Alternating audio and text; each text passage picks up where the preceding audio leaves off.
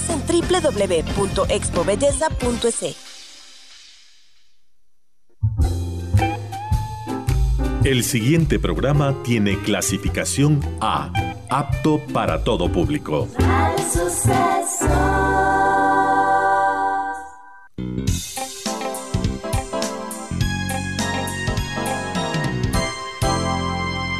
Advertencia. Este programa puede crear dependencia.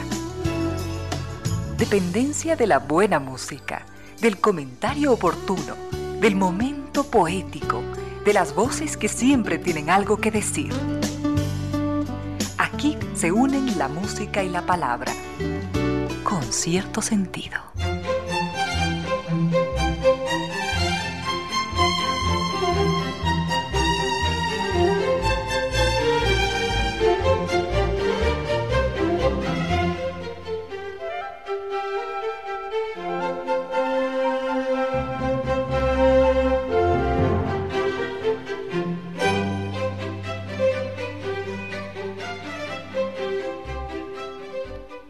De la tarde en punto, bienvenidas, bienvenidos, gracias por sintonizar Radio Suceso 101.7, gracias por compartir estas horas de música, comentarios y entrevistas, y ojalá, ojalá al final de la jornada, como siempre, podamos imaginar con estos favores que la fantasía nos hace, podamos imaginar que hemos rendido real, justo y merecido, merecidísimo homenaje a la inteligencia, a la sensibilidad, a la autoestima, a la confianza, a la alegría de vivir, y siempre, siempre a las ganas de luchar de todos, donde quiera que nos encontremos, a las ganas de luchar por una vida más digna en lo individual y en lo colectivo. Y en esta tarea de cada tarde, de cada jornada, de manera mm, generosa, inteligente, leal, nos acompañan ustedes con sus correos, contactos y mensajes en estas direcciones de las siguientes redes sociales.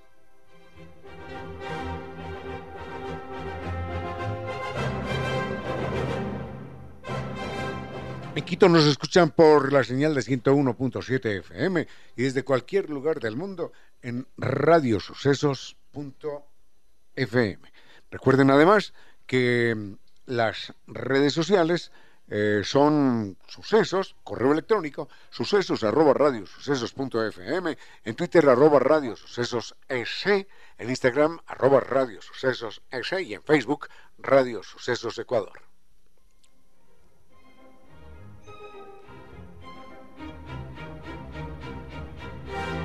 En YouTube nos puede visitar en el canal Radio Sucesos 101.7, WhatsApp 0999 440113. Redes sociales de Concierto Sentido. Recuerden nuestro correo electrónico concierto sentido ecuador arroba gmail.com.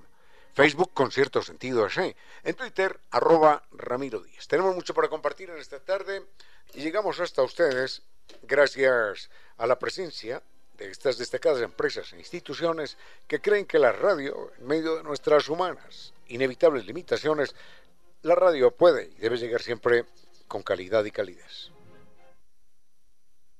Descubra un mundo de diversión y bienestar en el Club de la Memoria. Recuerde su refugio para el adulto mayor en Quito. Acérquese, disfrute de un día único con amigos, gimnasio y muchas sorpresas. Para más detalles, el teléfono 22 54 940 en el Club de la Memoria cuidan de usted y de sus recuerdos. Lo esperan. Recuerde 22 54 940. Restaurante Costa Sierra siempre con excelencia, siempre con sorpresas. El pescado al horno. Ah, son 200 gramos de filete de corvina plateada o róbalo macerado con culantro y hierbabuena. Y todo esto servido con papitas, cebolla, tomate, ah, todo horneado con aceite de oliva extra virgen. Una experiencia gastronómica exquisita. Recuerden, Costa Sierra, desde 1999, rinde tributo a la cocina ecuatoriana. Están en la pradera E7 147 frente a la sede de Flaxo. Reservas 098 311 0222. Y es una alegría saber que es toda una vida difundiendo el pensamiento universal. Es la librería española toda una vida siendo la vitrina permanente del librero ecuatoriano, más de 90 años, más de 90 años en el maravilloso mundo del libro, gracias a los amables lectores que allí se acercan. Recuerden, Librería Española, son 10 locales en todo el territorio nacional que nos acercan al disfrute, al placer, al conocimiento. Y ahora usted puede adquirir sus obras favoritas de manera fácil en la página www.libreriaespanola.com o en el WhatsApp 099 202 8157 y en todas las redes sociales como Librería Española.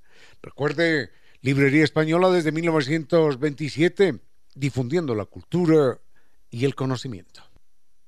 Recuerde que NetLife es el único con tecnología XG para disfrutar de velocidades impresionantes y con equipamiento Wi-Fi 6. Elige ahora NetLife con hasta el 100% de descuento en instalación. Recuerde condiciones en www.netlife.es. San Viturs nos invita a recorrer la ruta de los vikingos, esto es visitar las perlas del Báltico, los increíbles fiordos, la península escandinava, en un recorrido de 21 días. Vamos a visitar siete capitales, las capitales más bellas del norte de Europa, Copenhague, por ejemplo, para disfrutar de los más bellos paisajes naturales. Vamos a vibrar con la magia de Helsinki, sus palacios de fantasía, y nos vamos a sentir parte de un cuento de hadas. En Estocolmo y las capitales escandinavas vamos a sentir el romance mientras caminamos por sus antiguas calles y plazas.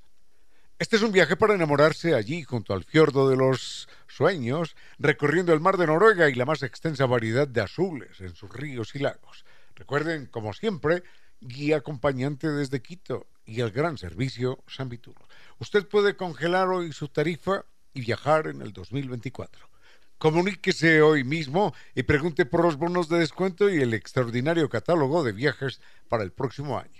Recuerden, Naciones Unidas y Veracruz, allí está San frente a la sede de jubilados del IES. La página sanviturs.com. Y recuerde el teléfono 600-2040. San es una familia recorriendo el mundo. La Casa de la Música presenta un estupendo concierto con la Orquesta Renaissance Philharmonia que está integrada por destacados músicos nacionales e internacionales que nos van a cautivar con su talento bajo la dirección del maestro Eudin Ramos. Miércoles 15 de noviembre, 20 horas. Adquiera sus entradas en boletos.casadelamusica.es. Con cierto sentido.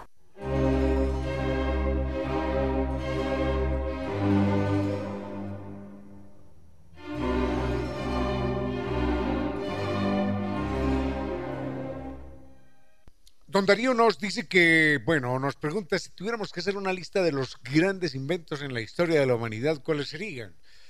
Mm, los inventos antiguos o descubrimientos antiguos mm, serían el fuego. Uno no sabe si decir que el fuego fue un invento o un descubrimiento. No fue un invento porque ya la naturaleza lo traía. Lo que fue una creación del ser humano fue la manera de producir el fuego, de manipularlo, de conservarlo. Y de ahí desde aquellas chispas primitivas que le arrancamos a un trozo de madera o a un trozo de roca hace, hace decenas de miles de años, hasta, hasta la energía nuclear, fundamentalmente el fenómeno es el mismo, el fuego. De hecho, el hecho de eh, si un automóvil se mueve, perdón la redundancia, si un automóvil se mueve, si un avión vuela, si tenemos un computador, si encendemos la luz eh, de una oficina, es, es porque hemos podido controlar el fuego. Así que de los inventos más antiguos, sin duda alguna, el fuego. La rueda es una, una adaptación cuando veíamos que un tronco rodaba más fácilmente que, que una roca cuadrada, por ejemplo. Entonces, pasaron muchos años antes de que pudiéramos hace ya unos eh, ocho mil años quizás pudiéramos ajustar esa forma circular que veíamos en los troncos que rodaban a un artefacto hecho por nosotros, los humanos. Sin embargo, en los tiempos modernos, sin duda alguna, el gran descubrimiento es el que se da con la imprenta, gracias a Gutenberg, que Gutenberg lo que hace es tomar una serie de, imprentas primitivas, realmente inventas primitivas, que ya tenían los chinos y que tenían los holandeses. Pero él lo que hace es mm, mejorar todo esto y hacer lo que conocemos como la imprenta de tipos, de tipos móviles, es decir, la imprenta de letras. Enseguida nos nos referiremos a esto porque si hay algún avance en el mundo que haya potenciado los demás avances, es sin duda alguna la, creación de la imprenta, la invención de la imprenta.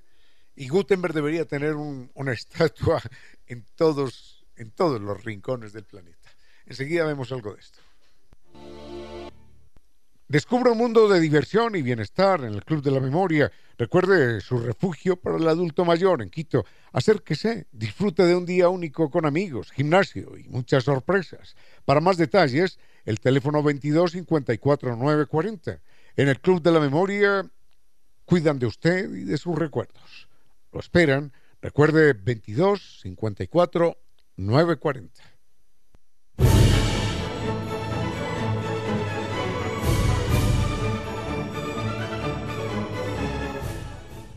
Rápidamente, don Darío nos eh, preguntaba sobre los grandes inventos en la historia de la humanidad, inventos y creaciones del ser humano. Señalábamos el fuego que fue tomado de la naturaleza y aprendimos después a producirlo por nosotros mismos, a conservarlo y a, potenciarlo hasta la energía nuclear, por ejemplo. Después, eh, sin duda alguna, la rueda, sin la cual sería imposible el mundo, el mundo actual, en, ningún, ámbito. Y finalmente, de lejos, en el mundo moderno, a partir de mil, ¿cuánto es esto? 1400 algo, siglo XV, 1450 más o menos, que se inventa la imprenta, a partir del siglo XV se dispara, se dispara todo el conocimiento humano, porque por primera vez podíamos hacer del conocimiento algo viral, algo que se reprodujera, algo que pasara de pueblo en pueblo sin necesidad de, de que estuviera allí la persona presente. Esto recuperó toda la tradición científica y el conocimiento de los griegos, de los egipcios, de los, de los árabes y paralelamente, paralelamente con, con la imprenta, vino también la adopción en, en, África, no, en Europa, vino la adopción en Europa del sistema de numeración que conocemos hoy, el de los números índigos o arábicos el 1, el 2, el 3, como lo conocemos, porque antes lo que existía en Europa era eh, la numeración de los, de los romanos, una numeración verdaderamente, verdaderamente complicada. Enseguida hago una breve referencia a este detalle porque eso fue fundamental. Restaurante Costa Sierra siempre con excelencia, siempre con sorpresas. El pescado al horno Ah, son 200 gramos de filete de corvina plateada o róbalo macerado con culantro y hierbabuena. Y todo esto servido con papitas, cebolla, tomate, todo horneado con aceite de oliva extra virgen. Una experiencia gastronómica exquisita. Recuerden, Costa Sierra, desde 1999, rinde tributo a la cocina ecuatoriana. Están en la pradera E7 147 frente a la sede de Flaxo. Reservas 098 311 0222.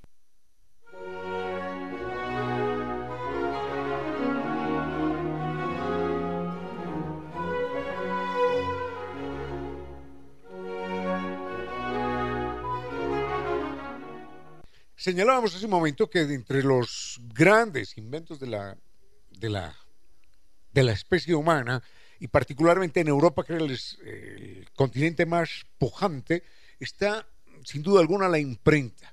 Y mm, con la imprenta vino la adopción también, esto fue muy, muy, muy, muy importante, mm, y la expansión generalizada del sistema índigo arábigo, es decir, los números que hoy conocemos. Y uno dirá, pero si ahí están los números, es tan fácil, 1, 2, 3, 4, 5, claro, es muy fácil, pero eso era un invento de los de los indios y de los árabes. Y los, los europeos, como vivían bajo la dominación eh, romana, eh, tardaron muchos años, muchos años en adoptar este método. Por eso los grandes avances en matemáticas los tenían fundamentalmente los árabes y los indios.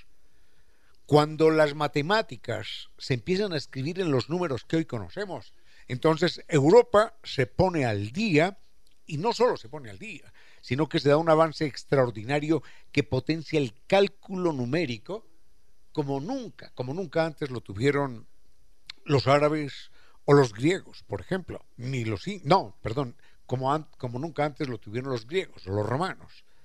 Solamente les quiero poner un ejemplo, no lo van a hacer, pero imagínense lo que es multiplicar o restar o sumar o dividir utilizando números romanos. Garantizo que menos del 1% de nosotros, menos del 1%, y yo estoy en 13,99%, menos del 1% pueden hacer una multiplicación de 384 por 27 y después dividido por 9, con números romanos. Inténtenlo y van a perder 2, 3, 4, 5 días de su vida absolutamente enloquecidos, hasta que terminan finalmente por reconocer que los números arábigos, los números árabes y los números indios, que son los que tenemos, 1, 2, 3, son el gran, la gran herramienta en el mundo del conocimiento. Y son la gran herramienta porque sin esa herramienta, que son los números índigo-arábigos, sin esa herramienta el avance de la ciencia no hubiera sido posible.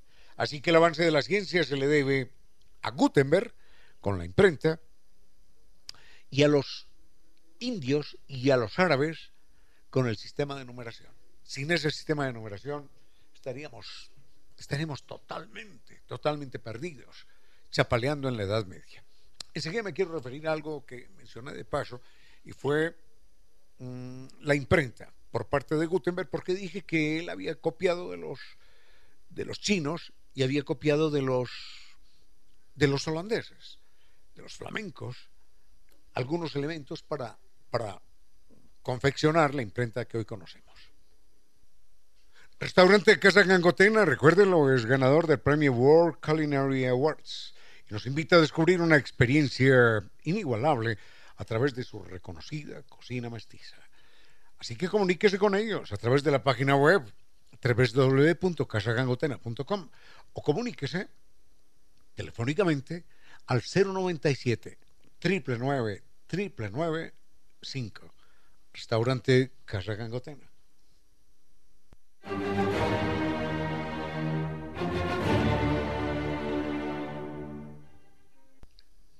Desde épocas inmemoriales, por lo menos desde hace cuatro o cinco mil años, los chinos tenían la imprenta, pero tenían una imprenta muy, muy, muy primitiva, muy ajustada a sus grafismos. Los chinos, eh, como eran un pueblo tan supersticioso, tan mágico, religioso, lo que hacían era imprimir, bueno, imprimir no, tallar, tallar en una madera un ideograma que decía, por ejemplo, los dioses nos protegen. Entonces, con ese ideograma, los dioses nos protegen, un ideograma chino bastante complicado, lo, imagínense esto, lo sumergían en agua y lo volvían a sacar. Lo sumergían en agua y lo volvían a sacar. Convencidos de que el agua se llevaba esa idea de que los dioses nos protegen. Y gracias a los dioses. O la ponían a colgar allí, en un cordelito, y suponían que el viento pasaba por allí y se llevaba el mensaje de los dioses nos protegen. Y hacían lo mismo.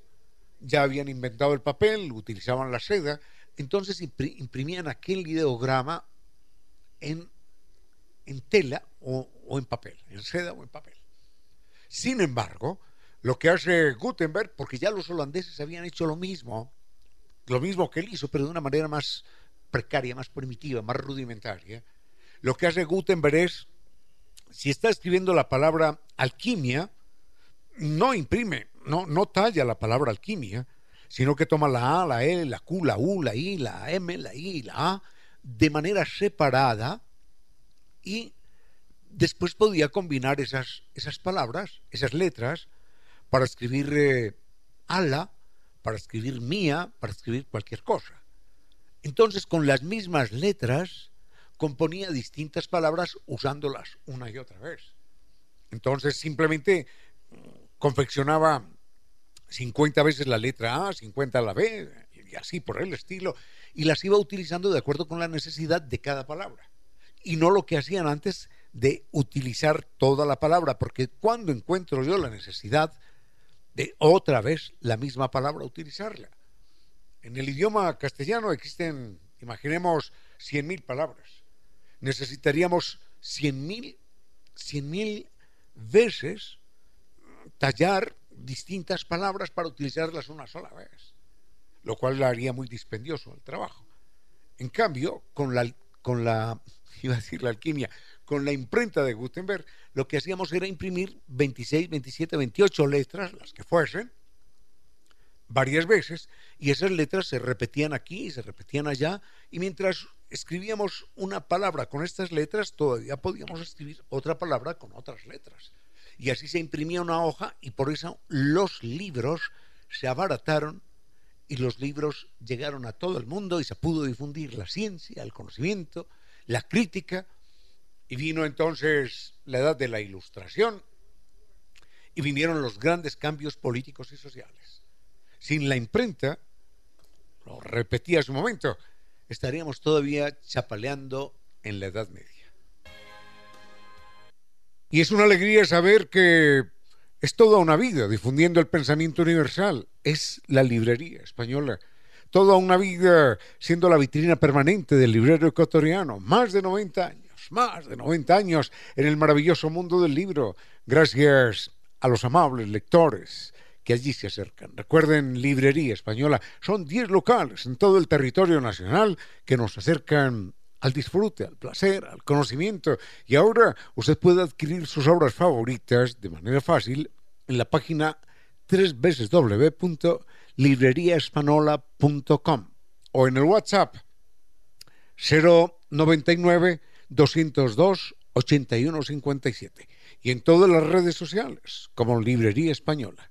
Recuerde, Librería Española desde 1927, difundiendo la cultura y el conocimiento.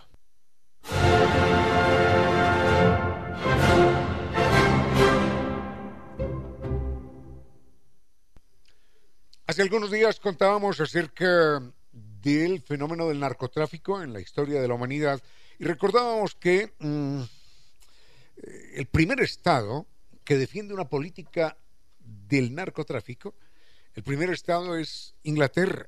Recordemos que por allá en el siglo XIX adelanta unas guerras contra China porque Inglaterra era un estado imperialista. Inglaterra tenía posesiones en todas partes del mundo, aquí en América también, por supuesto, los Estados Unidos y unas islas del Caribe. Y se extendía al África y se extendía al Asia. Y allí eh, había invadido, la India era una colonia de ellos, y en la India Mm, sembraban, procesaban la amapola, de allí sacaban el opio, y los grandes comerciantes narcotraficantes ingleses tenían todo el apoyo del gobierno indio, del gobierno inglés, y vendían el opio en la China. Cuando el opio empezó a ser un problema de salud pública, algunos gobernantes chinos se manifestaron contra el uso, lo prohibieron, pero esto inmediatamente originó una guerra, las dos guerras del opio, en las cuales Inglaterra bombardeó los puertos chinos, tomó posesión del gobierno, lo dejó allá como un gobierno títere, pero el que mandaba era Inglaterra, y legalizó nuevamente el consumo, la venta y la comercialización del opio que estaban como monopolio de los ingleses. Fue tan inmoral eh, esta guerra que los los traficantes ingleses de opio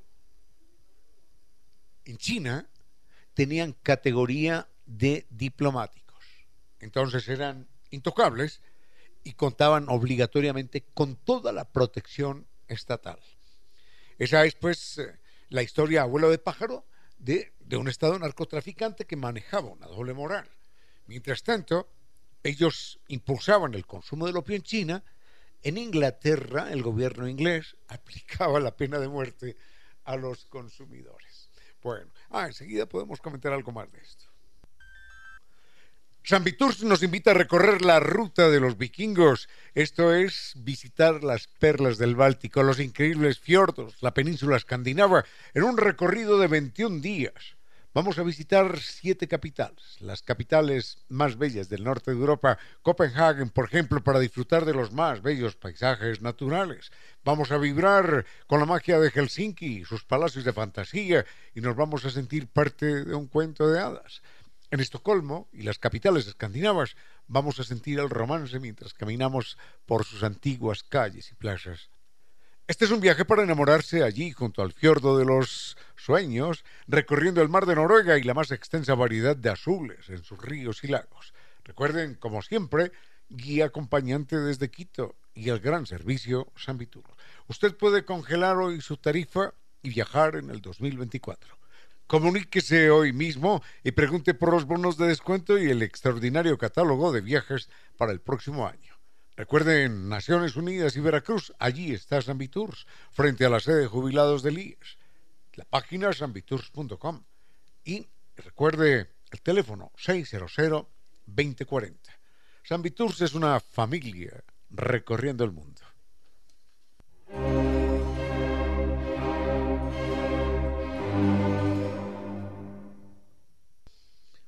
Hace algunos días un comentario adicional sobre este tema porque nos pide Don Clever que, lo ampliemos un poco. Bueno, mm, por el momento hacemos solamente este comentario. Y es que mm, hablábamos de los euforizantes, de las endorfinas, de los opiáceos, en resumidas cuentas de los psicotrópicos que actúan en nuestro cuerpo, eso, como analgésicos y como euforizantes. Hay dos clases, unos que son exógenos, que los conseguimos a través de las drogas, de las drogas legales o ilegales, como ocurre con el opio, con la morfina, la heroína, y hay otros mm, opiáceos de estos, o paraopiáceos, tengo entendido que son producidos por el mismo cerebro, por el cerebro humano. Pero en todo caso, producirlos por el cerebro es más costoso y es menos intenso el efecto. Eh, la idea la he leído en algún momento, es que el cerebro, el cerebro es también capaz de crear estas sensaciones euforizantes y analgésicas a través del deporte, a través de las, de las alegrías que genera el deporte y que genera un buen estado de ánimo y que genera inclusive la risa. Las endorfinas generan un estado de, de placidez que corresponde a un paraopiáceo, pero generado por el mismo cerebro humano.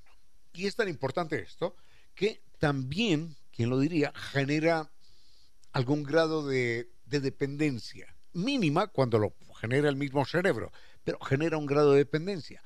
Por eso, la gente que hace deporte todos los días, todos los días, todos los días, el día que no hace deporte, no se siente bien. Se siente mal, se siente deprimida, se siente desconcertada. Es como si fuera un dependiente de una droga inyectable y ese día no la tiene. Obviamente los efectos son, son mucho menores. Así que los opiáceos y los paraopiáceos tienen su, su precio y es la dependencia. Pero por lo pronto, la dependencia que genera el organismo es absolutamente sana y edificante. ¿Quién lo diría? El deporte, el estar de buen humor, el tener alegrías, genera endorfinas en el cuerpo y esas endorfinas actúan como, como paraopiáceos, como analgésicos, como euforizantes, como mm, levantadores del estado de ánimo. Y por eso hacer deporte es una forma saludable de estar, de estar feliz. Ya pasó el día de finados, pero en Cirano y Corfú sigue la temporada de guaguas de pan y de colada morada hasta el 19 de noviembre. Así que este año ellos siguen pensando en todo y por eso tienen la colada morada con azúcar y sin azúcar. Esto para que nadie se quede sin disfrutar de la colada morada, la más famosa, dicen, la más famosa del universo.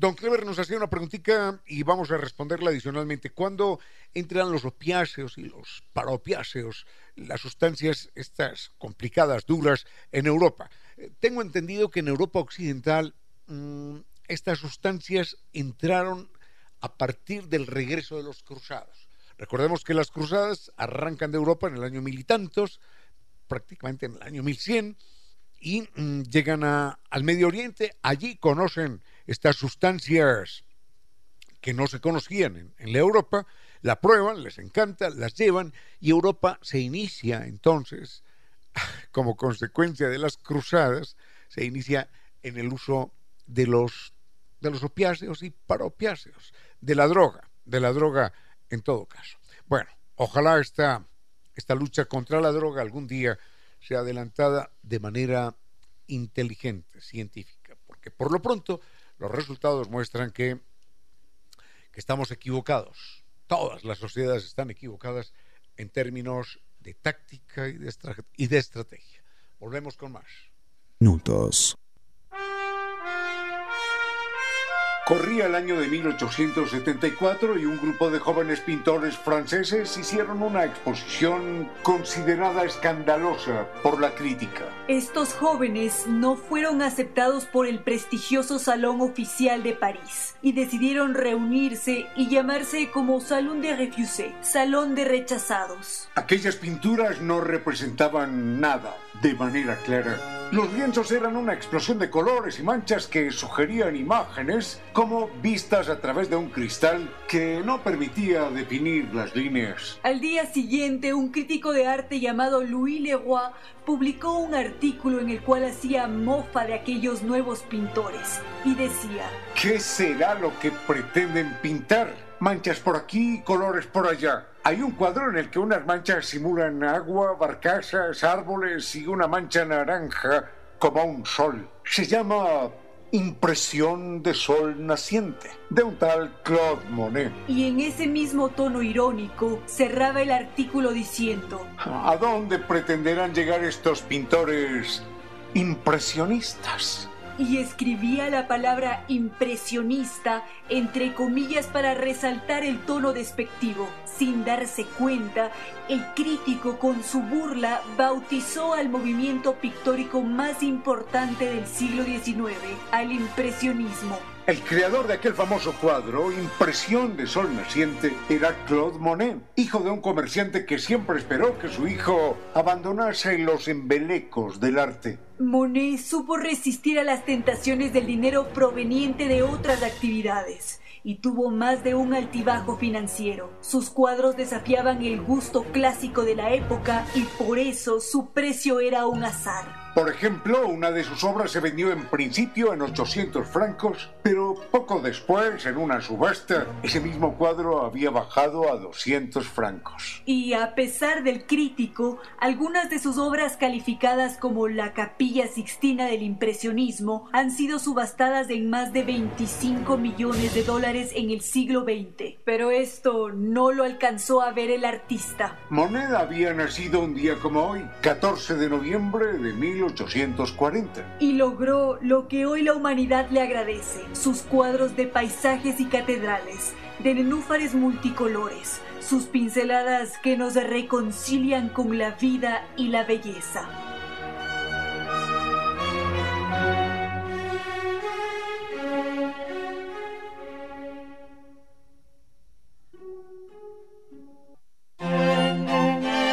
Los otros animales tienen menos conflictos familiares que nosotros, los humanos. ¿Cómo los previenen? ¿Cómo los solucionan? Estas son algunas claves del mundo animal.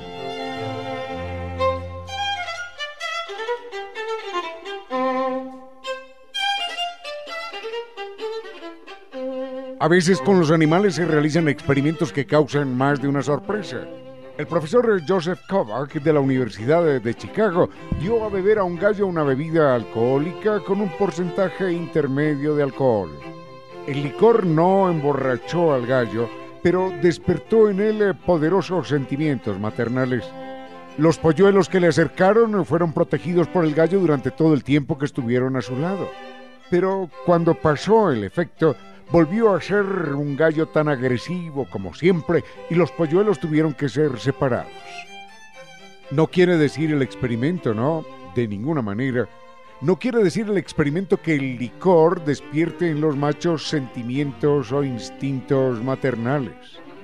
Lo que pasó fue que el licor en esa dosis aplacó sentimientos agresivos y en esa medida permitió que afloraran los sentimientos de protección a los más pequeños. La lección es que todos, inclusive los machos más machos, están, estamos marcados por sentimientos maternales. Y se trata de reconocer esos sentimientos, de dejar que se manifiesten, inclusive para ser un macho mejor y más completo. Los otros animales tienen menos conflictos familiares que nosotros, los humanos. ¿Cómo los previenen? ¿Cómo los solucionan?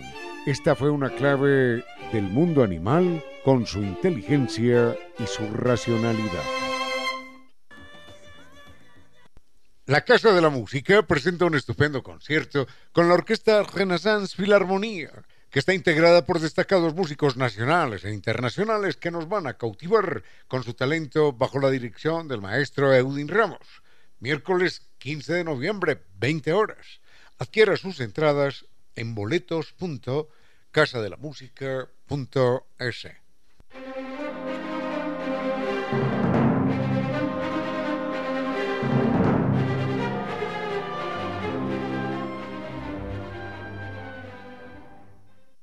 Don Germánico nos pregunta cuál es el, astrónomo que más admiro. Caramba, uno tendría que decir que eh, hay que admirar fundamentalmente de manera especial a los, astrónomos de la antigüedad. Hay que recordar, por ejemplo, a Tales de Mileto, cuando por ahí en el año 500 antes de nuestra era, más o menos, eh, es capaz, un 29 de mayo, no se me olvida la fecha, un 29 de mayo es capaz de pronosticar el advenimiento de un eclipse de sol. Hace 2500 años. ¿Quién de nosotros es capaz de este prodigio? Bueno, lo hizo Tales de Mileto. Después aparecen personajes como, como Copérnico, este curita extraordinario. Copérnico era curita, era abogado, era astrónomo, era filósofo, era de todo lo que uno se puede imaginar. Y Copérnico es el primero en la edad que podríamos llamar moderna, porque ya los griegos lo habían dicho dos mil años atrás, Copérnico es el primero en señalar que la Tierra no es el centro del universo, que la Tierra gira alrededor del Sol. Eso es, es Copérnico.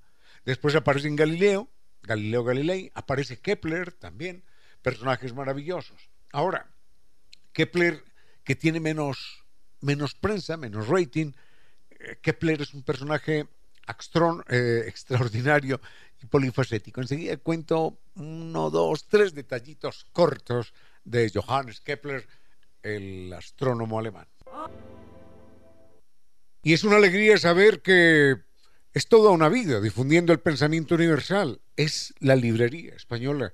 Toda una vida siendo la vitrina permanente del librero ecuatoriano. Más de 90 años, más de 90 años en el maravilloso mundo del libro. Gracias a los amables lectores que allí se acercan. Recuerden, Librería Española, son 10 locales en todo el territorio nacional que nos acercan al disfrute, al placer, al conocimiento. Y ahora usted puede adquirir sus obras favoritas de manera fácil en la página www.libreriaespanola.com o en el WhatsApp 099 202 8157 y en todas las redes sociales como Librería Española. Recuerde, Librería Española desde 1927, difundiendo la cultura y el conocimiento.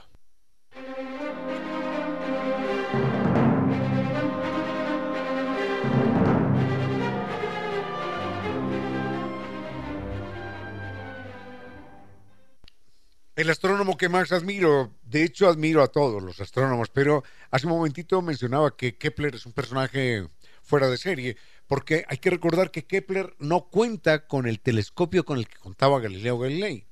Sin embargo, Kepler es capaz de unos cálculos matemáticos, vamos a utilizar la palabra que es incorrecta, pero que describe unos cálculos matemáticos sobrenaturales sobre la ruta real que recorrían los planetas alrededor del Sol. Él descubre que los planetas no se mueven eh, alrededor de un círculo, sino alrededor de una elipse. Ese es un descubrimiento extraordinario. Y hace una serie de cálculos matemáticos sorprendentes sobre el tiempo de barrido que toma eh, el, barrido del área. Esto es más complicado, habría que verlo en un, gráfico, que toma un planeta, cuando gira alrededor del Sol. Ese es un cálculo verdaderamente extraordinario y él calculó esto, logró estas eh, mediciones sin telescopio. Simplemente se acostaba debajo de un árbol mm, en las noches, estiraba el brazo, eh, del brazo había una cuerdita, de la cuerdita colgaba una pequeña roca y él, sin mover el brazo, intentando no mover el brazo, iba midiendo con tiempo las variaciones en el movimiento aparente de los, de los planetas. Y él, a partir de eso, noche tras noche, con un con un hilo que colgaba de las manos, con una roquita pequeñita que colgaba de aquel hilo, fue capaz de descubrir lo que ninguno de nosotros sería capaz. Ese es Johannes Kepler, que vivió, vivió dos momentos, bueno, varios momentos dramáticos, uno de ellos con su madre, que era una mujer muy inteligente, y enseguida les cuento lo que les pasó.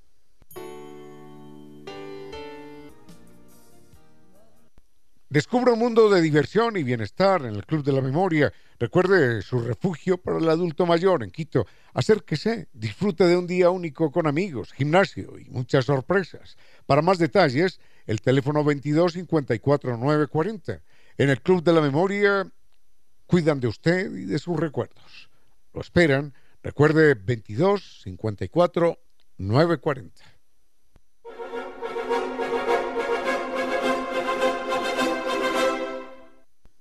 Kepler no tuvo suerte en esta vida, fue un personaje que vivió siempre, siempre en la pobreza. Y su madre, que era una mujer muy inteligente, extraordinaria, escribe una novela, imagínense, una novela en el año 1500 y tanto, una novela en la que, en la que ella narra que una noche se paró en una colina, una noche de vientos fuertes, se paró en una colina, abrió la capa que llevaba para protegerse del frío y esos vientos la llevaron volando hacia la luna.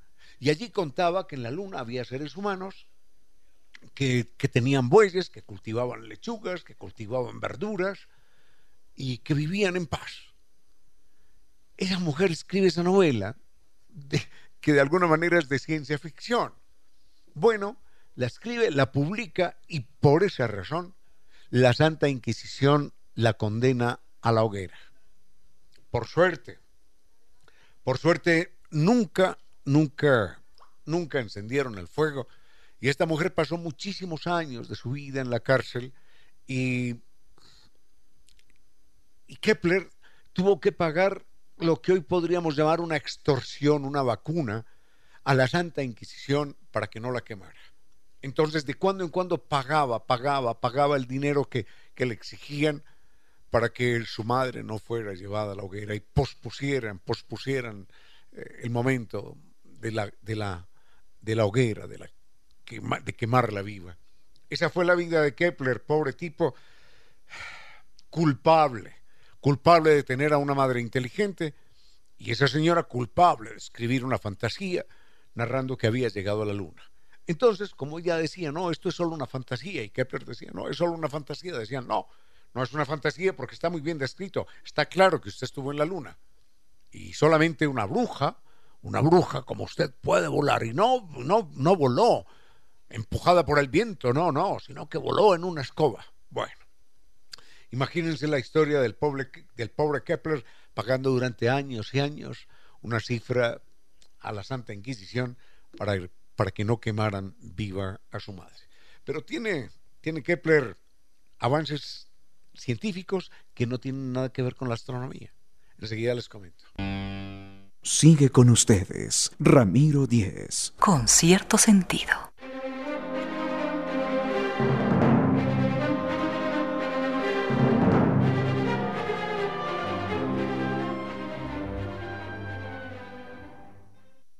Su salud dental que esté en manos de los especialistas altamente capacitados de New Dental Care.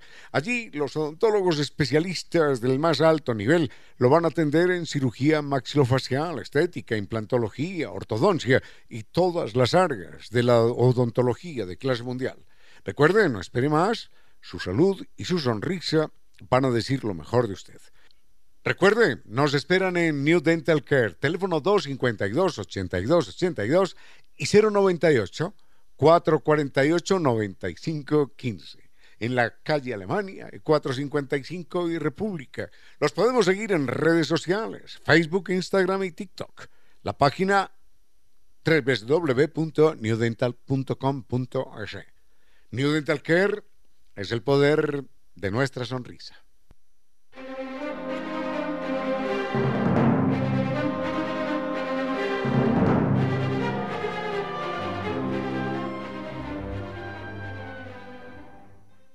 El avance, el avance extraordinario de Kepler con la medicina, ¿quién lo diría? Tiene que ver con el descubrimiento extraordinario de él, del cual nosotros no somos conscientes. Él dijo, el ojo es una cámara, una cámara de luz, y sucede que el ojo, el ojo suyo, los ojos suyos, y los de Vinicio, y los de todos nosotros, ven el mundo al revés, vemos el mundo al revés. Nadie se imagina eso cuando uno ve a una persona que está parada al frente, uno la está viendo realmente con los pies hacia arriba, hacia el cielo, y con la cabeza vuelta abajo. Y todo lo que vemos lo vemos al revés. Pero el cerebro, después de un tiempo, cuando somos niños, muy niños, el cerebro descubre que eso no es verdad, que eso no es verdad. Y entonces, aunque recibimos la imagen invertida, como en una cámara fotográfica, aunque la recibimos invertida, el cerebro inmediatamente la voltea y la pone recta. Este descubrimiento extraordinario, extraordinario, es de Kepler, una verdadera maravilla de científico. Por ejemplo, yo veo a Vinicio ahí mm, sentado con la cabeza contra el piso y las piernas arriba tocando el techo, pero yo sé que es al contrario, que es al revés. Esto es extraordinario. Ese descubrimiento, ese descubrimiento lo hizo nada más ni nada menos que ese lindo personaje que se llama Johannes Kepler. Restaurante Casa Gangotena, recuérdenlo, es ganador del premio World Culinary Awards y nos invita a descubrir una experiencia inigualable a través de su reconocida cocina mestiza. Así que comuníquese con ellos a través de la página web www.casagangotena.com o comuníquese telefónicamente al 097 999 995 Restaurante Casa Gangotena.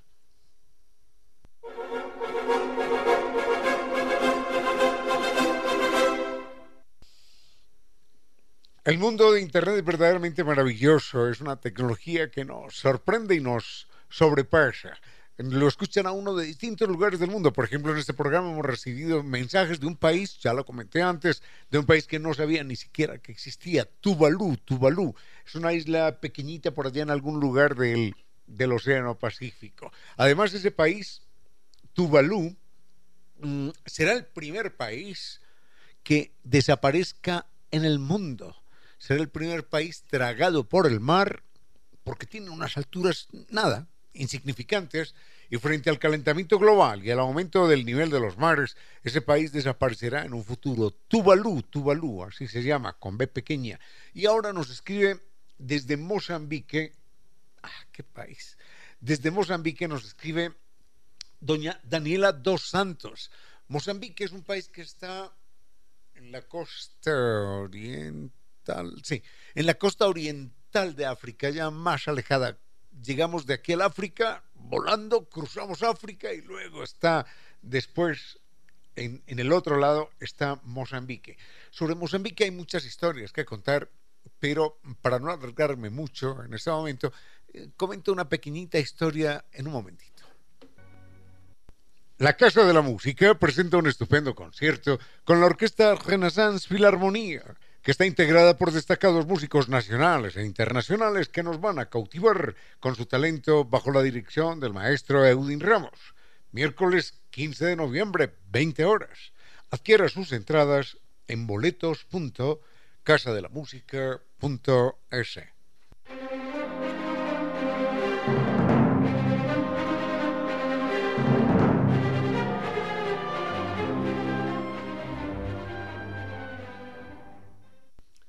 Decíamos hace un momento que desde, desde Mozambique, al otro lado del mundo, y, gracias a don Ernesto que nos hace la observación, dice, no, no, Mozambique no está cruzando ya el continente africano, lo está confundiendo con Madagascar, tiene toda la razón, sí, sí, sí. Madagascar es otra isla. Mozambique está en territorio africano, pero en la costa en la costa oriental. Bueno, en todo caso, doña Daniela Dos Santos nos dice que escucha el programa, que porque está aprendiendo castellano y un día, escuchando emisoras, escuchó esta emisora en castellano y decidió decidió sintonizarla. Así que muchísimas, muchísimas, muchísimas gracias, doña Daniela. ¿Qué horas serán por allá? Yo creo que pueden ser seis, siete horas. No, siete horas, por lo menos siete horas más tarde deben ser. Algo así por el estilo. En todo caso, eh, sé algo de Mozambique nunca he estado en ese país, pero sé algo de Mozambique porque durante un año y medio un queridísimo amigo brasilero estuvo allí realizando unas tareas como médico y me contaba muchas, muchas historias de este país que tiene eh, gravísimos, gravísimos problemas de pobreza, mm, porque mm, cerca del 80% de la población enfrenta problemas de inseguridad alimentaria.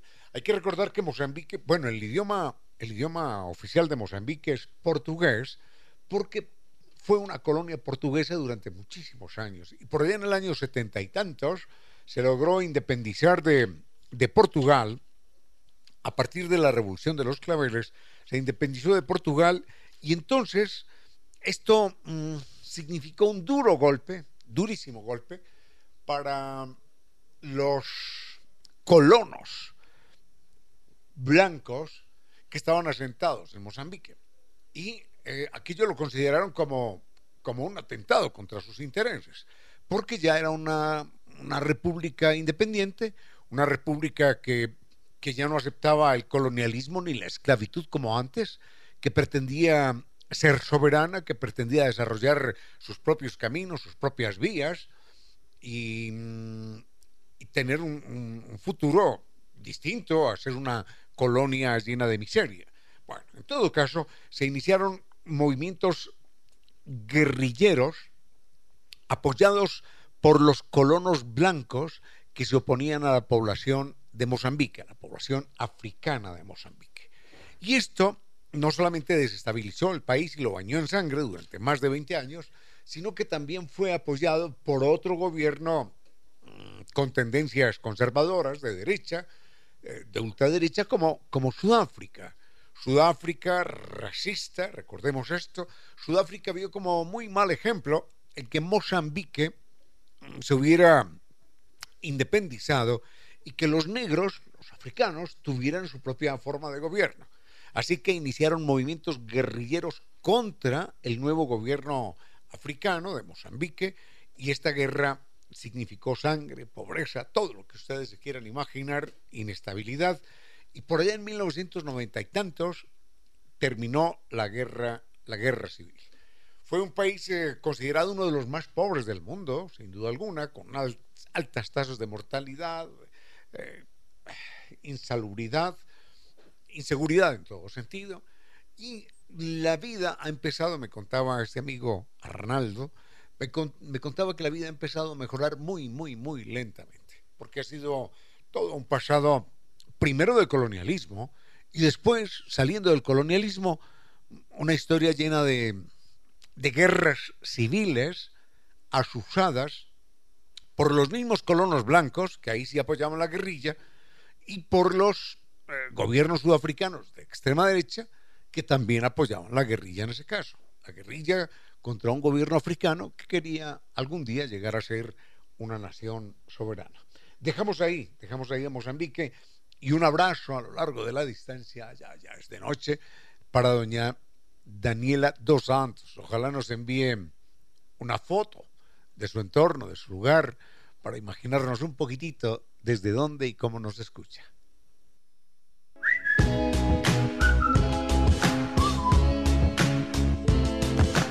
Y ahora, bienvenidos todos a un vuelo de música y palabra. Bienvenidos a este espacio con cierto sentido, con Reina Victoria Díez, para que todos disfrutemos de un vuelo de música y palabra.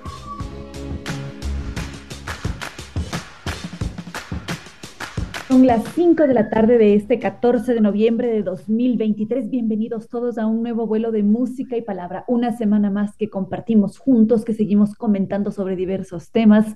En buena hora que podamos comunicarnos gracias a la tecnología. Si bien es cierto, estamos ahora a través de la radio 101.7 FM, a través de la web www.radiosucesos.fm también a través de redes sociales, que es por donde vamos comentando los videos, por donde tengo noticias de ustedes a diario. Y allí nos encuentran en Facebook como con cierto sentido, todo separado con cierto sentido.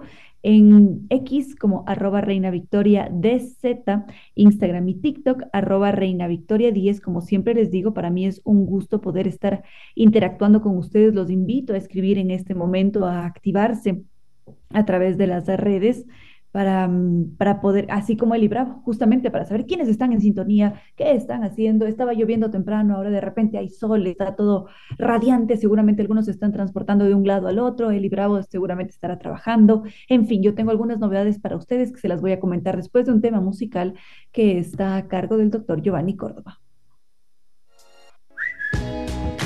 Digamos entonces, Ana Karina Zambrano Cedeño celebra la música que acabamos de escuchar. Estábamos con Elton John, clásico de clásicos, por supuesto, y Dua Lipa, que es ya una voz contemporánea. La verdad es que la voz de esa mujer es impresionante. A mí me gusta bastante. Mm, hace poco salió nuevamente a la luz con un nuevo tema musical. No me encantó y tampoco quiero detenerme mucho en ello porque veo que todo el mundo habla sobre lo mismo y hay muchos otros temas que podríamos abordar. Ya nos centraremos en Dualipa más adelante cuando tenga más material, en fin, cuando hagamos un análisis más um, exhaustivo sobre ella, pero por ahora vamos con otros temas. Justamente conversaba con ustedes ayer que compartí un, un video a través de mi página de Instagram, arroba Reina Victoria 10, sobre sobre la tecnología, sobre las redes sociales y el botón de apagado. Cuán necesario es el botón de apagado para descansar por un momento, relajarse, liberarse de todo lo que implica estar conectado todo el tiempo.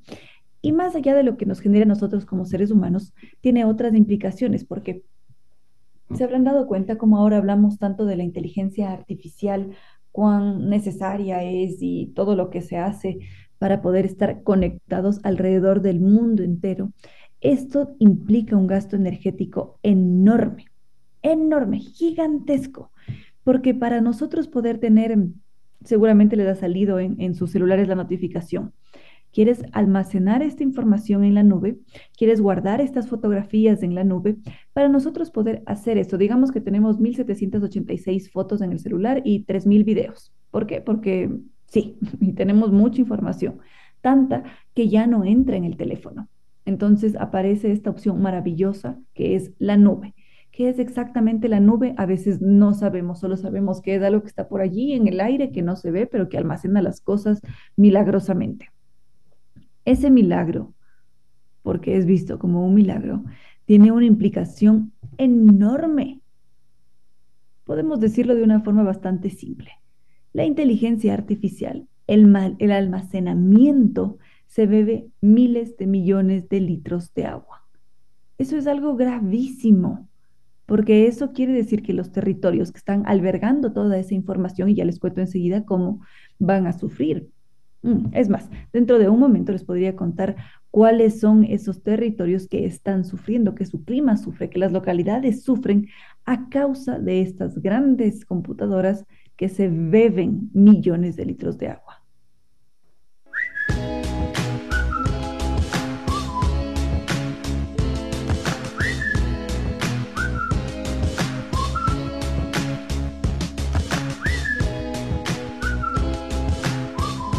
Entonces, queridos amigos. Me alegra que estén disfrutando del programa de esta tarde. Y como les decía, la inteligencia artificial va mucho más allá de la implicación con nuestra cabeza, de cómo las vidas cambian, va mucho más allá. Porque en, en este término, en este ámbito tecnológico más bien, la inteligencia artificial es una amenaza Ojo con esto. Hay un pequeño pueblo de Oregón en donde se albergan unas computadoras gigantescas que son las encargadas de albergar toda esa información. Es decir, estamos hablando de una infraestructura que tranquilamente podría ser la de un pueblo completo, que para poder albergar toda esa información, para poder cubrir todos los datos de un territorio, necesita de agua. Entonces, este pequeño pueblo de Oregón, que se llama The Dales, vive una situación terrible. Ojo con esto. Ellos están al pie de un caudaloso río que se llama Columbia y debería haber mucha abundancia, debería haber plantas, no debería haber calor. Y resulta que ellos tienen un clima casi desértico. Prácticamente no llueve. Los dos últimos años han tenido temperaturas que ya llegan a los 50 grados centígrados. Imaginan esos 50 grados centígrados ¿Qué tiene que pasar en ese territorio para ellos vivir en una zona desértica al lado de un río? Simple. Estas 15 mil personas sufren a diario, están a punto de perder el agua porque ya tienen algunas restricciones de agua desde hace algún tiempo atrás. ¿Y saben por qué? Porque resulta que al lado de este pequeño pueblo, que lo pueden buscar de Dales, es más, si es que ustedes abren, abren Google Maps y ponen Dales, van a ver cuán desértico es y como en un costado hay una cosa que parece chiquitica, pero que se bebe todo el agua, que es un centro de datos de Google. ¿Qué hace eso? Ese espacio se dedica a refrigerar miles de computadoras que pueblan esa infraestructura, el centro de datos de Google. Y esas miles de computadoras que están allí, lo que hacen es beber agua. ¿Por qué? porque seguramente, claro, lo primero que uno dice es por qué va a beber una computadora agua si es que más bien el agua daña a la computadora. Y ojo que este no es un caso aislado, sino que está por el mundo entero, por todo Estados Unidos, Arizona, Utah, California, no California, no, Carolina del Sur. Es impresionante. También esto se vive en Países Bajos, en donde el año pasado hubo un escándalo, porque estas instalaciones, estos centros de datos se beben el agua literalmente, se necesita de muchísima agua para poder refrigerar los datos. Eso es lo que sucede. Porque las máquinas, con todo ese trabajo, como funcionan 24/7, nunca se apagan y para que no se sobrecalienten se necesita un refrigerante. ¿Qué se hace? Utilizar procesadores con agua. Se podría hacer un sistema de ventilación, pero resulta muy costoso para estas empresas que son multimillonarias y por eso eligen un procesador de agua. Ahora, ojo con esto, cada vez que nosotros vemos una serie en streaming, es decir, cuando utilizamos Netflix, cuando utilizamos HBO Max, cuando utilizamos Amazon Play y yo no sé cuántas cosas más, o cuando utilizamos una aplicación online, es decir, que no esté en el celular, sino en la computadora, estamos utilizando una de estas infraestructuras que se encuentran a nivel mundial. Son varios centros de datos que están por el mundo entero que necesitan de un cableado enorme, necesitan de kilómetros de cableado y son tan complejas que terminan por beberse el agua. Ahora, ¿sabían ustedes que aquí en el Ecuador en Quito, para ser exactos, existe uno de estos centros de datos y enseguida les cuento toda la información al respecto.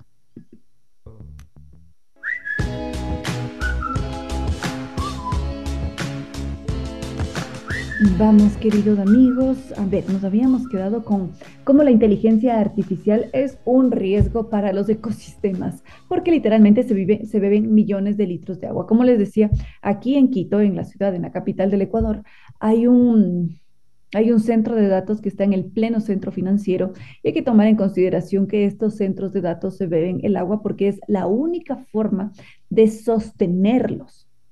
Digamos, ahora con toda esta fiebre de chat GPT, GPT que está manejado por Microsoft, ellos han revelado que gastan tal cantidad de agua, gastan siquiera un 75% de los recursos hídricos de la zona en la que se encuentran, y eso es gravísimo.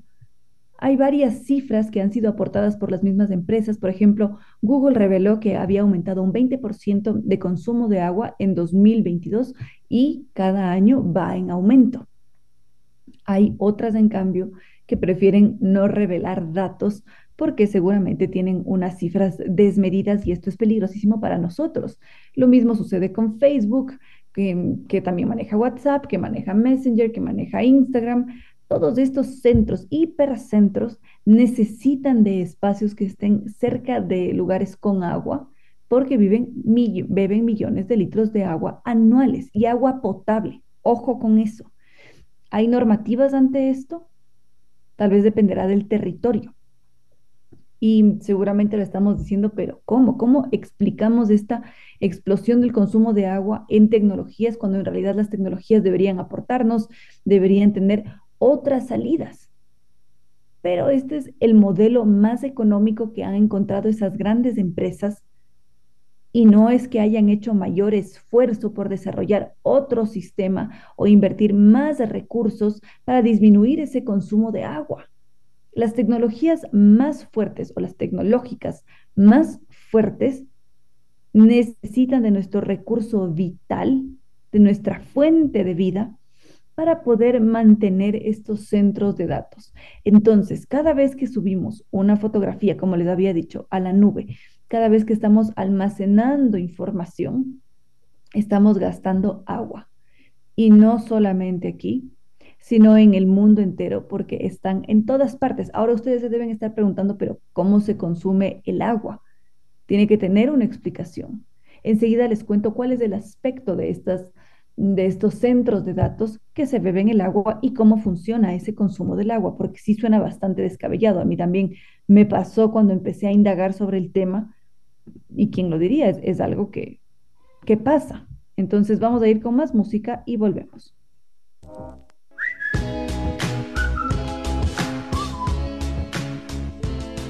Sigamos, queridos amigos, con el programa de esta tarde. Y como les decía, ahora estábamos centrados en la inteligencia artificial y cómo esta consume muchísima agua. Casi se bebe millones de litros de agua, como les había dicho. Y ah, nos habíamos quedado en cómo se consume el agua, porque parece algo descabellado, cómo una máquina puede consumir agua si es que en realidad se daña. Veamos.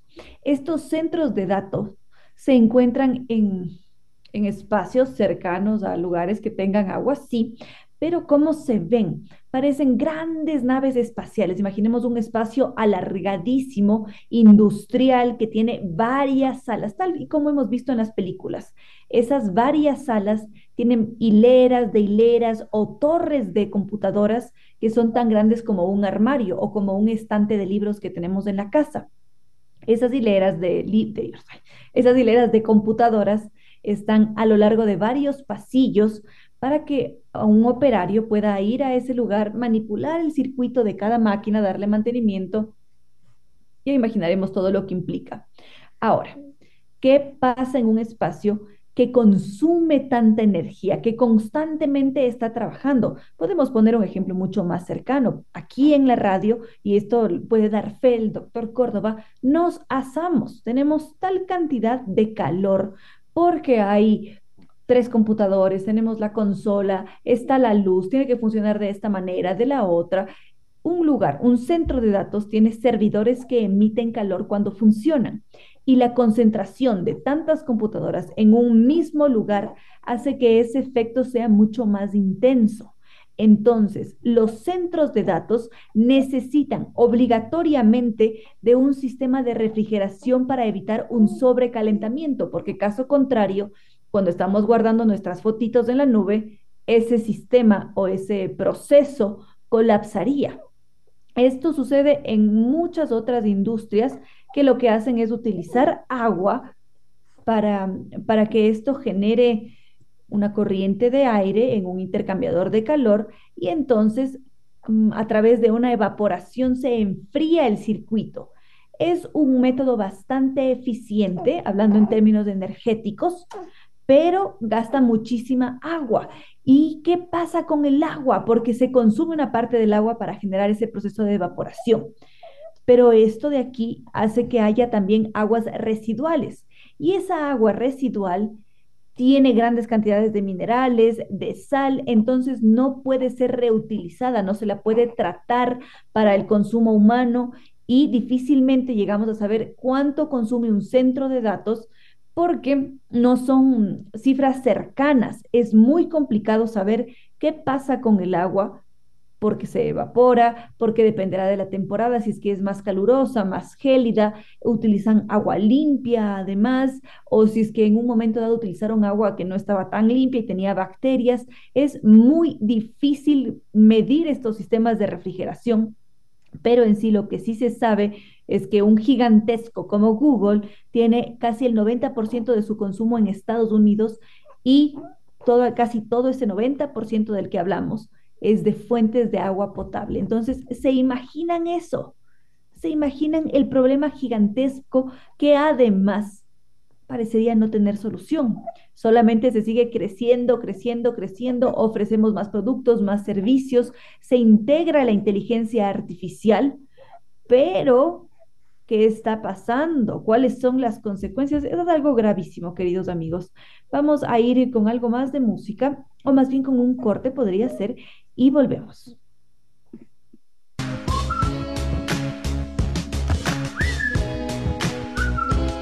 Novedades, queridos amigos, no puede faltar nuestra agenda cultural. Saben que en este espacio siempre estamos compartiendo esos diferentes eventos. En esta ocasión, quiero que nos centremos en uno preparado, ya se imaginarán por quién, por la Casa de la Música, que siempre tiene más de una novedad. En esta ocasión, la Casa de la Música presenta un maravilloso concierto con la orquesta Renaissance Filarmónica, integrada por destacados músicos nacionales e internacionales que nos van a cautivar con su talento.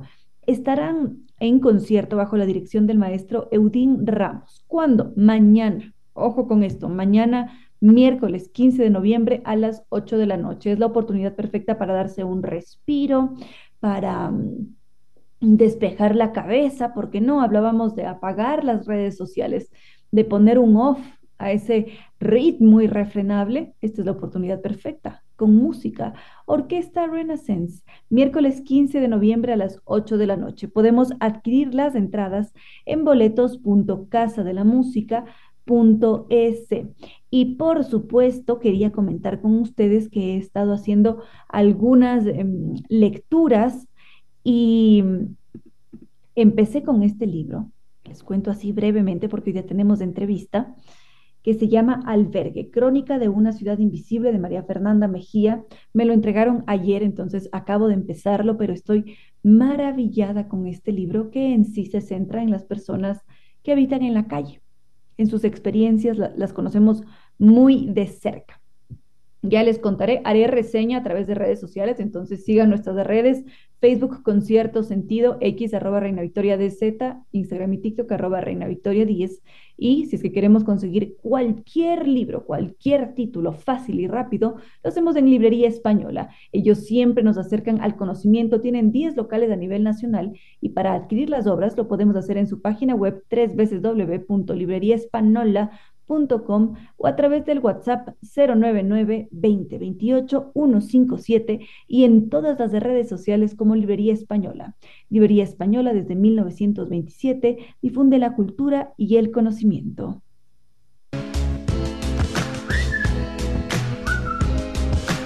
Seguimos, queridos amigos, estaba leyendo este mensaje lindo de Eli Bravo que nos dice que escucha el programa desde que empezó en Radiovisión. Les cuento así como dato curioso. Con cierto sentido tiene 30 años de existencia. Es una cosa impresionante, tiene mi edad. ¿Qué les parece?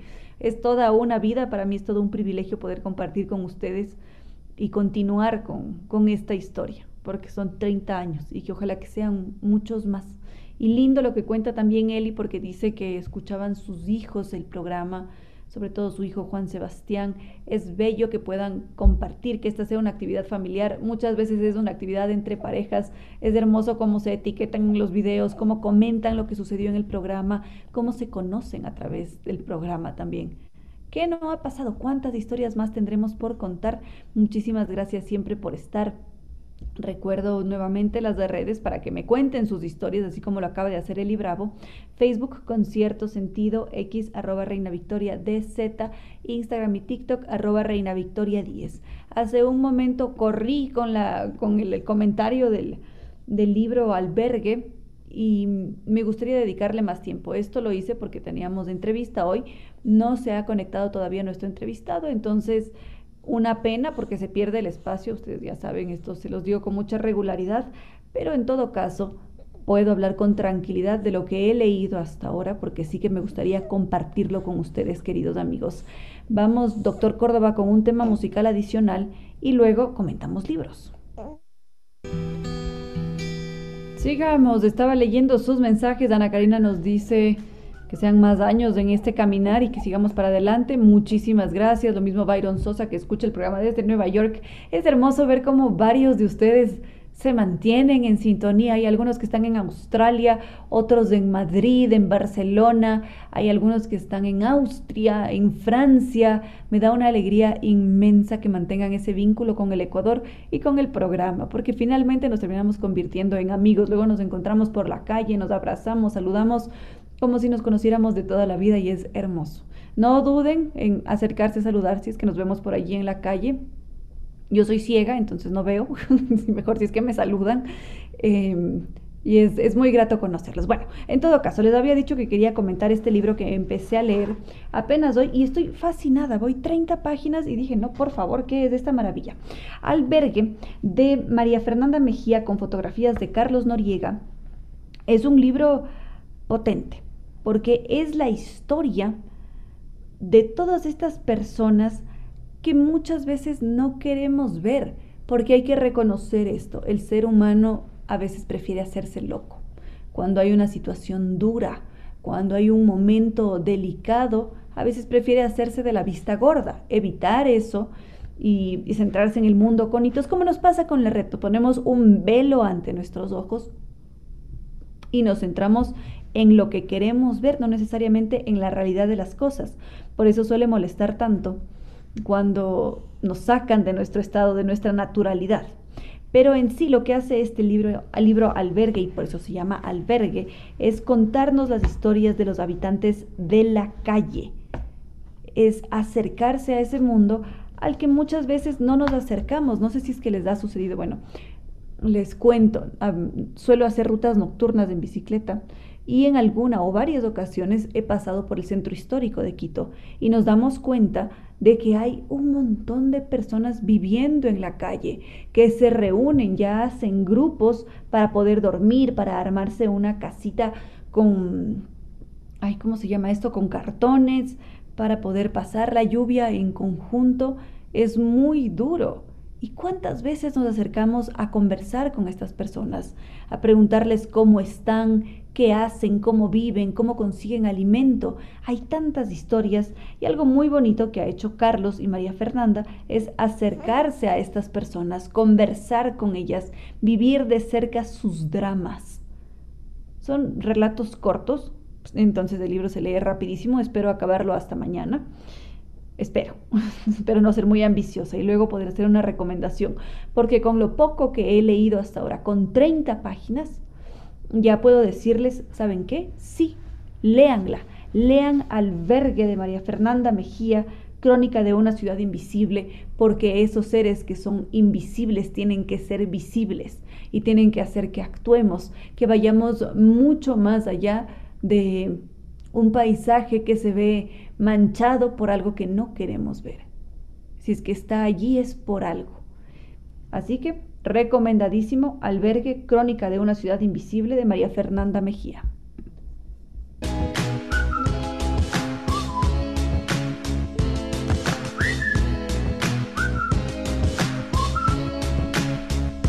Último comentario que nos permite el dios Cronos, queridos amigos. Creo que vamos a anunciar el tema para que no sea tratado así volando, pero les cuento así como dato curioso que una de cada cuatro personas en el mundo vivirá con obesidad dentro de 12 años. Esto si es que no se pone freno a este mal mundial porque estamos viviendo en un planeta enfermo en donde el exceso de peso está primando, porque más de 1.500 millones de personas, de adultos y casi 400 millones de niños presentan obesidad. Y casi siempre son las poblaciones con menores de recursos las que empiezan a vivir con esta enfermedad crónica, porque esta es considerada como una enfermedad crónica. La obesidad es cosa seria, queridos amigos. Es una epidemia silenciosa, devastadora, y sí, se han hecho varios esfuerzos a lo largo de las décadas para poder fomentar hábitos de vida saludables. No por nada tenemos las redes sociales pobladas de consejos que a veces terminan por cansarnos porque no todos funcionamos igual, no todos los cuerpos son iguales, no todo el mundo puede tener una vida de Instagram pero sí que sabemos que es importante moverse, aunque sea caminar 20 minutos después del almuerzo o al final del día o en algún momento, pero moverse un poco para poder reducir esa tasa de obesidad. En Estados Unidos es altísima. Justamente por eso mm, la esposa de Obama, cuando Obama estaba en el poder, creó toda una campaña para, para hacerle frente a la obesidad. Pero esto no es suficiente. Con una campaña no vamos a resolver el problema se necesitan de otras estrategias, se necesita entender cuál es la raíz del problema. También tiene mucho que ver el sistema, qué alimentos ponemos en la mesa, qué sucede económicamente. Y además, la obesidad tiene un impacto económico tremendo, porque sí, también cuesta la obesidad porque hay gastos médicos, porque hay absentismo laboral, porque mm, se baja la productividad o porque hay una jubilación prematura o alguien muere. Entonces es cosa seria, queridos amigos. Y allí entran las farmacéuticas. Creo que vamos a dejar allí el tema, queridos amigos, porque luego no nos da el tiempo y ya mañana seguiremos tratando sobre el peso corporal, cómo esto impacta la economía, qué, es, qué se podría hacer al respecto. Vamos a ir, no sé, doctor Córdoba, con un tema musical muy cortito y luego ya tenemos que despedirnos. Así, queridos amigos, ha llegado el momento de despedirse. Muchísimas gracias por haber compartido en esta tarde de martes 14 de noviembre de 2023.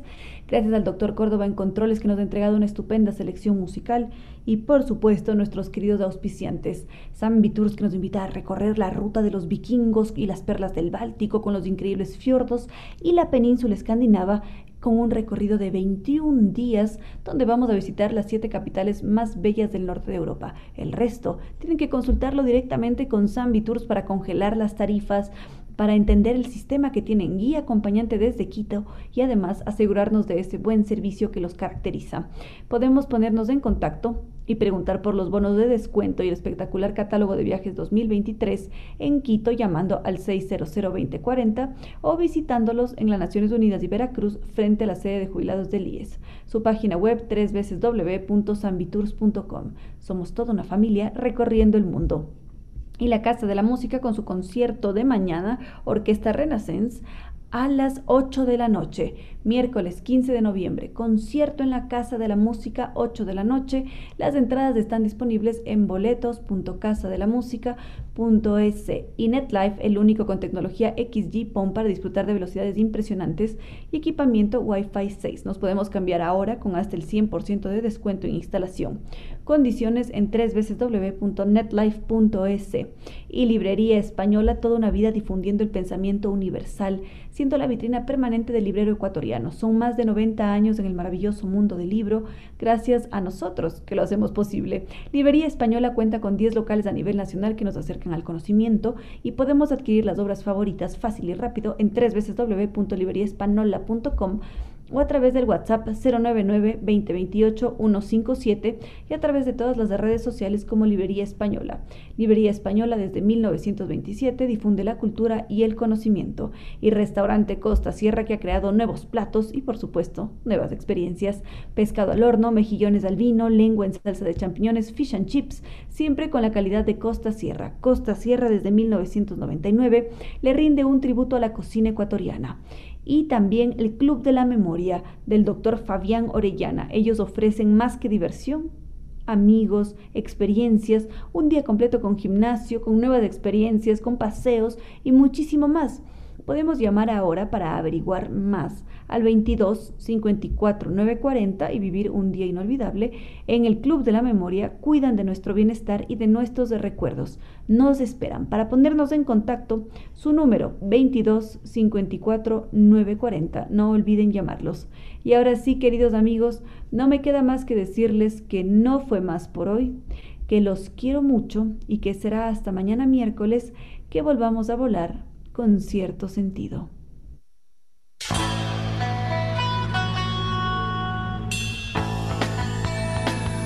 Como dicen, es cierto que en la vida no hay casualidades. Piense, ¿por qué escuchó usted este programa?